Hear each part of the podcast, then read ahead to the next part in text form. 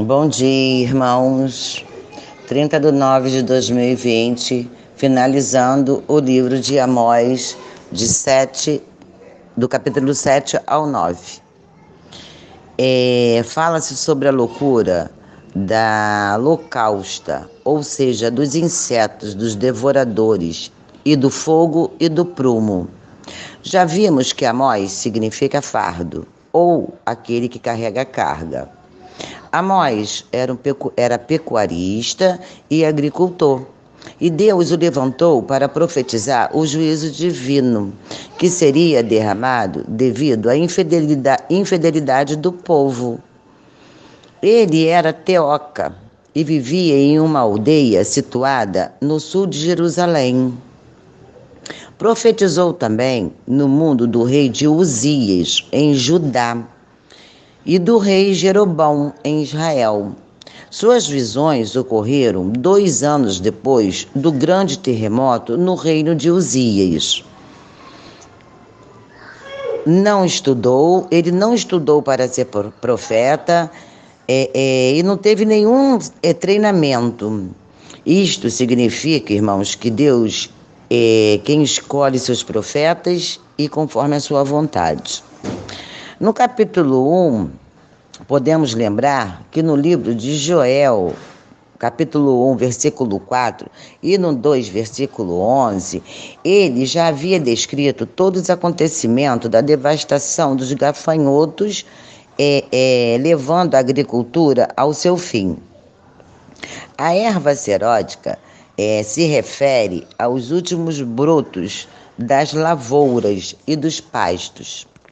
E o Senhor Deus mostra a Amós que estava prestes a preparar uma vasta praga de gafanhotos para destruir as, as primeiras colheitas. Então disse eu ao Senhor: Senhor, perdoa o seu povo, pois se ficares contra Israel, que esperança poderão ter? Israel é muito pequeno. Deus, então, com sua bondade, respondeu: não farei isto. Em seguida, Deus mostra para ele o fogo. O fogo, no qual os castigaria, secando as águas e queimando toda a terra. E ciente, é, e ciente da sua fé em Deus, Amós o pediu: Senhor, não faça isto pois eles não terão, não teriam mais esperanças, e Jacob não tem forças nenhuma. E desta forma o Senhor disse, disse mais uma vez. Então diga que não farei mais isto. Só que de repente me deu uma visão. O Senhor estava em pé, junto a um muro com um fio de prumo. Um prumo é, é, o que o Senhor usava para medir as nações de a nação de Israel, ou seja, medir o caráter e os defeitos do povo, verificando se estava tudo perfeito. Então o Senhor me perguntou: Amós, o que você está vendo? Ele respondeu: um fio de prumo. E o Senhor lhe disse: Hei de testá-los, hei de, de, de, de testá-los com este prumo, e desta vez não vou desistir de castigá-lo, castigá-los. Destruirei todos os altares de ídolos, os santuários, e destruirei a dinastia de Jeroboão por meio da guerra. É, no versículo 10, ele fala de Amazias. Quando Amazias, sacerdote de Betel, ouvia o que Amós estava dizendo, tratou logo de avisar o rei Jeroboão, dizendo que Amós estava traindo sua nação e conspirando contra sua própria morte, e que toda a terra se revoltaria. É, que toda a terra se revoltaria e ele está dizendo que o Senhor será, serás morto e que Israel será levantado em cativeiro. será levantado em cativeiros. Amazias, revoltado, ordenou que Amós fosse embora para a terra de Judá e que fosse fazer suas profecias lá, e que lá mesmo comesse o pão que ganhaste com suas visões, pedindo para que ele não os incomodasse mais em Betel com suas visões. Amós respondeu: Eu não era profeta e nem pertenço à família dos profetas. Eu era um simples agricultor. Mas o Senhor tirou-me de lá e disse-me: Vá e profetize ao povo de Israel. Só não profetize contra Israel, nem fale contra a casa de Isaac.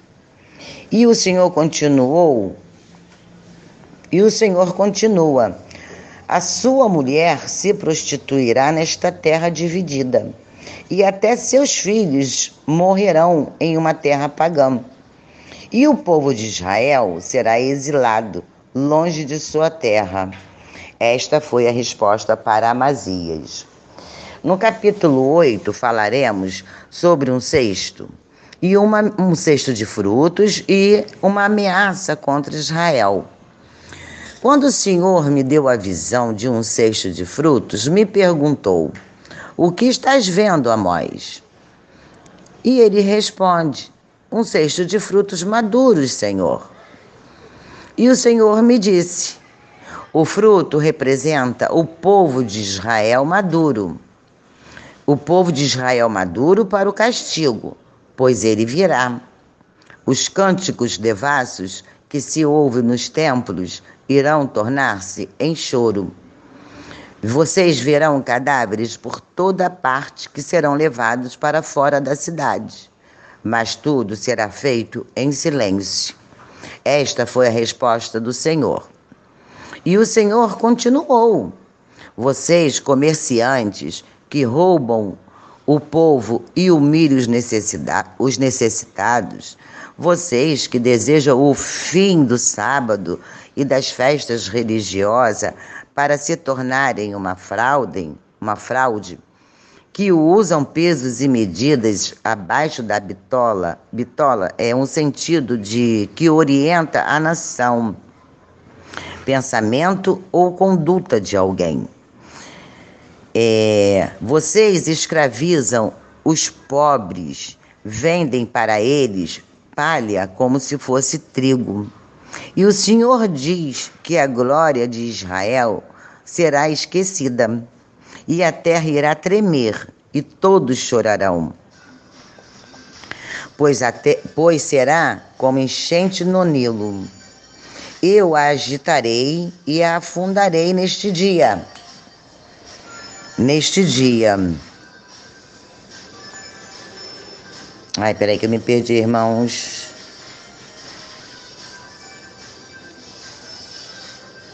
E afundarei neste dia e neste dia o sol desaparecerá ao meio-dia e a terra ficará às escuras.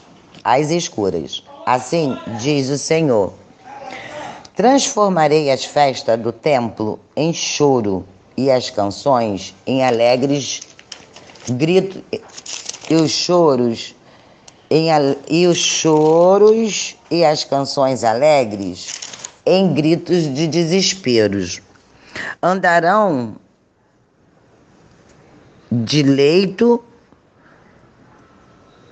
e terão a cabeça raspada em sinal de tristeza, como se tivesse perdido um filho único. E este dia será amargo. O tempo do Senhor chegou. E aí, irmãos, o povo pôde ver o Deus verdadeiro, pois ele disse: Mandarei fome sobre a terra. Não será fome de pão e nem sede de água, mas a fome de ouvir é o que vos digo, de ouvir as minhas palavras, fome dos meus ensinamentos. E isso, irmãos, é muito forte mesmo, né? Porque essas declarações, portanto, é, é, é umas declarações muito fortes. É, portanto, Vamos ouvir o que o Senhor nos ordena. Vamos viver?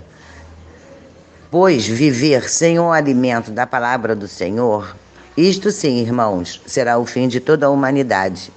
E Deus ainda diz que todos atravessarão os mares, andarão de um lado para o outro e não encontrarão e não encontrarão a palavra de Deus. E todos os moços e moças formosas ficarão enfraquecidos por sede da palavra do Senhor, do Senhor Deus. E os que adoram ídolos em Samaria, Dan e Bersiba cairão e nunca mais se levantarão. No 9 é a visão da ruína no altar, sendo que há uma promessa de restauração. Vi o Senhor, vi o Senhor em pé junto ao altar, e ele me disse: esmaga o cimo dos pilares, ou seja, esmagar, derrubar o lugar mais alto, o topo, e abala o templo. Deixe que tudo isso se desmorone sobre o povo, sobre a cabeça do povo que está embaixo. E mesmo que tentem fugir, não escaparão e todos morrerão. Não adianta cavarem o mundo dos mortos, pois eu os alcançarei e os tirarei de lá. E se tentarem subir até os céus, farei com que desçam. E não adianta tentarem se esconder, pois irei atrás deles e os prenderei. E mesmo que tentem se esconder no fundo do mar, ainda assim é, mandarei serpentes que os liquidarão. Mesmo que vão para o cativeiro, mandarei espada para matá-los de frente aos seus inimigos. Não terei piedade de nada que aconteça a eles. Enviarei a eles o mal e não o bem. E quando o Senhor Deus dos exércitos tocar a terra, e quando o Senhor Deus dos exércitos tocar a terra, esta se derreterá e todos chorarão de desespero. A terra será destruída como uma enchente no Nilo, no Egito. E depois afundarei suas moradas, suas moradas que estás no céu. E meus fundamentos estão aqui na terra. Por isso, irmãos, vamos ser mais humildes, tolerantes, fiéis a Deus e esperar no Senhor pois só dele vem o nosso socorro. E o Senhor continua a falar sem cessar. Ouve, povo de Israel, pois vocês serão para mim mais do que os coxitas. Os coxitas são, eram os povos negros. E aos, os olhos do Senhor estão voltados para Israel, um reino cheio de pecado. Por esta razão eu os tirarei daqui e os espalharei por todo o mundo. Mas a casa de Jacob não destruirei totalmente, assim diz o Senhor. É bem verdade que dei ordens para que Israel fosse sacudida por outras nações como grãos de peneira, como grãos de areia na peneira, mas sem que caia um grão no chão. E os pecadores que dizem que Deus não irá me tocar, estes morrerão pela espada. No versículo 11 do capítulo 9, é a restauração de Israel. É exatamente neste tempo, irmãos, que, que Deus reconstrói o tabernáculo, a tenda de Davi, que estava em ruína. E ele diz: Irei restaurá-lo, a glória de Deus. Possuirá tudo que ficou abandonado por Edom. E todas as nações que me pertencem, e todas as nações que me pertencem. E foi exatamente assim, irmãos, que o Senhor falou. E com toda certeza ele realiza seus planos, seus planos e cumpre o que promete.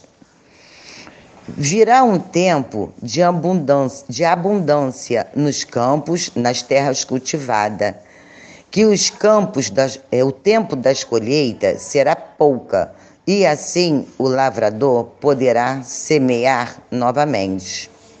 Os vinhos darão é, é, sabores aromáticos. E nesse momento, irmãos, eu voltei ao meu passado, no tempo que eu fazia parte do mundo, que eu saía e que eu bebia.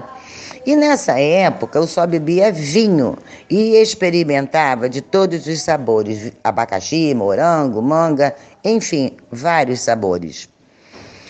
E é aí, irmãos, que temos a veracidade dessas palavras do Senhor. E termina o Senhor dizendo que dará prosperidade a Israel em todos os sentidos e que todos viverão na terra que eles lhe prometeu. Assim diz o Senhor. E assim finalizamos o livro de Amós. É isso, irmãos. O nosso principal alimento está nas palavras do Senhor, nos ensinamentos e nos mandamentos. Pois é ela, pois é a palavra é, para a nossa vida, irmãos, o pão que nos alimenta, a luz que nos tira das trevas, o escudo que nos protege dia e noite e a água que limpa a espada para combater o mal. O Senhor, ele é o espelho que nos faz refletir o que somos ou quem realmente somos. É isso, irmãos, a paz do Senhor. Um bom dia para todos.